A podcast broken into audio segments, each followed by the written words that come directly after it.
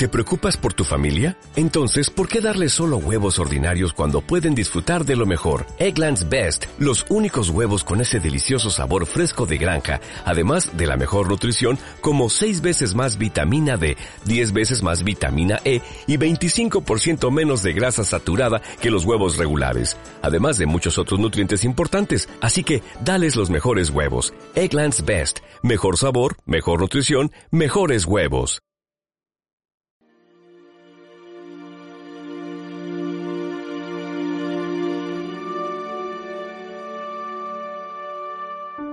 Cuenta la leyenda que a la isla de Lanzarote durante el reinado de Zanzamas llegó una embarcación española al mando de Martín Ruiz de Avendaño. Los isleños, al ver la nave en la distancia, se prepararon para la pelea, pero las intenciones de Ruiz de Avendaño eran ir a tierra en son de paz.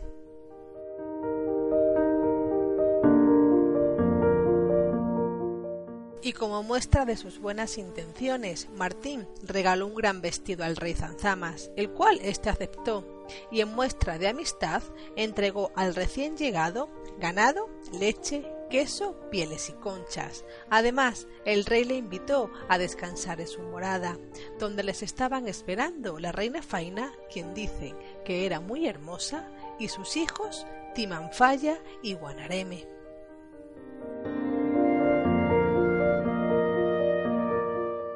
Avendaño pasó varios días como huésped de los reyes en Mayantigo, pero después retornó su barco y partió de nuevo hacia tierras españolas. A los nueve meses de la estancia de Ruiz de Avendaño en la morada de los reyes, Faina dio a luz a una linda niña a quien llamaron Ico.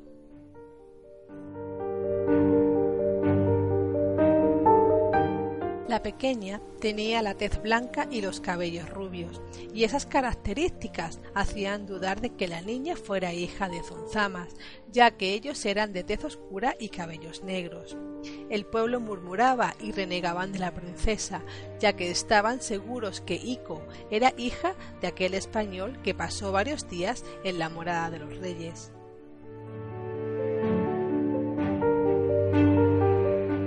Transcurrió el tiempo y los reyes Zanzama y Faina murieron, y la niña se convirtió en una bella señorita, siempre al cuidado de Uga, su aya.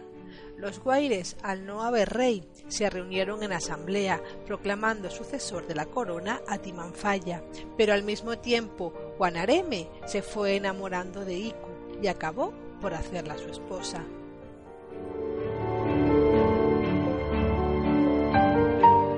Tiempo después, otras naves vizcaínas y sevillanas se acercaban a las costas, pero estos visitantes no venían con las mismas intenciones pacíficas y amigables que Martín Ruiz de Avendaño, ya que estos marineros venían con la intención de hacerlos esclavos.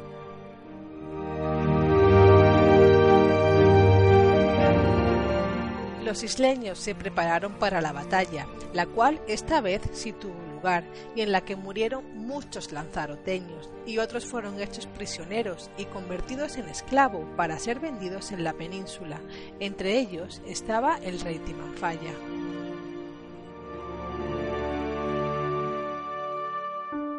De nuevo estaban sin rey, y los guaires volvieron a reunirse para nombrar a un nuevo soberano. Pensaron en Guanareme, pero como estaba casado con Ico y la consideraban hija de Avendaño, dudaban de su nobleza y de su sangre real, y si Guanareme era rey, ella también lo sería.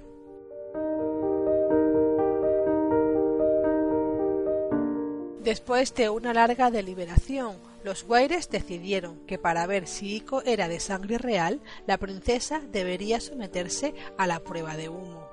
La prueba consistiría en ser encerrada en una cueva con tres mujeres más, las cuales no eran nobles. Después se llenaría de un humo denso y constante, y si su sangre era noble, ella debería sobrevivir.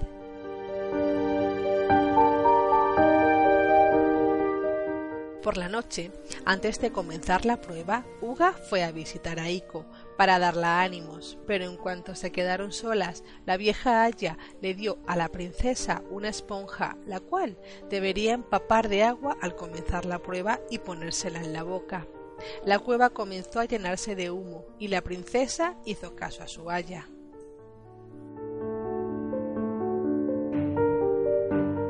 Al día siguiente abrieron la cueva y ahí estaba Ico.